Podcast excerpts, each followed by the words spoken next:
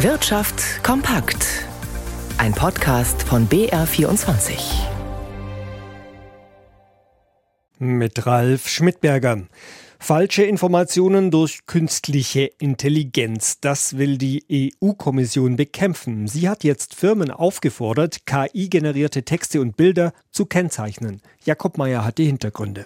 Programme schreiben eigenständig Texte, erschaffen Szenen, die es nie gab, oder ahmen Stimmen nach. Bei allen Chancen der künstlichen Intelligenz will die EU-Kommission verhindern, dass mittels KI böswillig Fakten und Fiktion vermischt werden. Die stellvertretende Kommissionschefin Vera Jourova fordert Unternehmen auf, Sicherheitsvorkehrungen einzubauen, damit KI nicht für Desinformation missbraucht wird. Firmen wie Microsoft, Google, Meta oder TikTok sollten ihren Nutzerinnen und Nutzern deutlich anzeigen, wenn KI in Texten, Bildern oder Audiofiles drinsteckt. Jourova warf Moskau vor, entsprechende Kampagnen zu inszenieren, um das Vertrauen in die Demokratie zu erschüttern. Besonders osteuropäische EU-Staaten erlebten ständig russische Desinformationsattacken. Jourova appellierte erneut, mehr Geld in die Überprüfung von Fakten zu stecken. Plattformen sollten Daten zugänglich machen. Diese Vorgaben sind noch nicht verpflichtend. Twitter hat die EU-Vereinbarung gegen die Verbreitung von Desinformation verlassen. Ein Fehler, betont Jourova. Die Kommission werde bei Twitter besonders genau hinschauen, ob sich der Kurznachrichtendienst an EU-Gesetze hält. Die deutsche Industrie schlägt Alarm wegen der hohen Kosten. 16 Prozent der Unternehmen seien bereits aktiv dabei, Teile der Produktion und Arbeitsplätze ins Ausland zu verlagern, erklärte der Präsident des Bundesverbands der deutschen Industrie Siegfried Russwurm. Weitere 30 Prozent denken konkret darüber nach. Dies gehe aus einer Verbandsumfrage im industriellen Mittelstand hervor. Die Industrie benötige für mehr Investitionen einen spürbaren Bürokratieabbau sowie gezielte Steuersenkungen, mahnte Russwurm.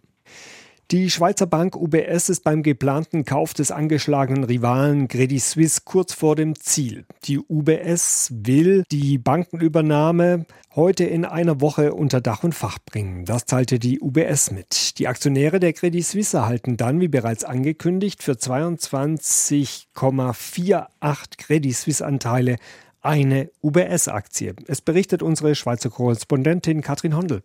Der Vollzug der Übernahme stehe unter dem Vorbehalt, dass die US-amerikanische Börsenaufsicht zustimmt. Auch müsse die UBS selbst die übrigen Vollzugsbedingungen als erfüllt ansehen oder auf deren Einhaltung verzichten, so die Schweizer Großbank, die nun zu einer Riesenbank wird. Mit verwalteten Vermögen von über 5 Billionen Dollar und Stand jetzt mehr als 120.000 Mitarbeitern. Allerdings dürften tausende Stellen gestrichen werden.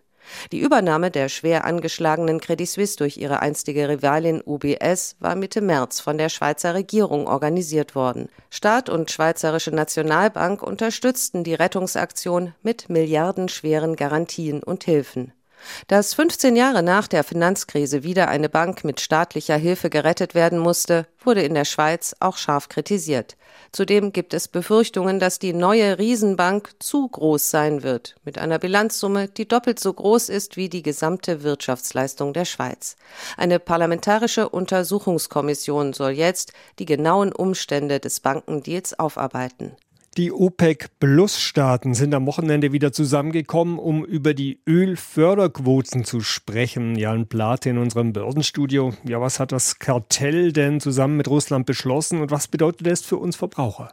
Also der Ölverband OPEC hat ja einen weltweiten Marktanteil von etwa 40 Prozent. Gut 20 Staaten des Ölkartells OPEC Plus, gemeinsam ja auch mit Russland, werden faktisch von Saudi-Arabien angeführt. Ja, nach stundenlangen Verhandlungen hat der Ölriese Saudi-Arabien eine einseitige Kürzung seiner Produktion um eine Million Barrel je Tag zunächst für Juli angekündigt, was dann wiederum bedeutet, der Ölpreis für die Nordseesorte Brent, der steigt nach dieser Entscheidung um ein halbes Prozent auf fast 77 Dollar, wobei der Automobilclub ADAC trotz der Verknappung des Angebotes jetzt nicht mit deutlich steigenden Spritpreisen rechnet. Die OPEC Plus die Versuche, sich gegen den zuletzt sinkenden Trend am Rohölmarkt zu stemmen und aber dauerhafte Auswirkungen auf unsere Märkte seien dadurch äh, kaum zu erwarten, meint zumindest der ADAC.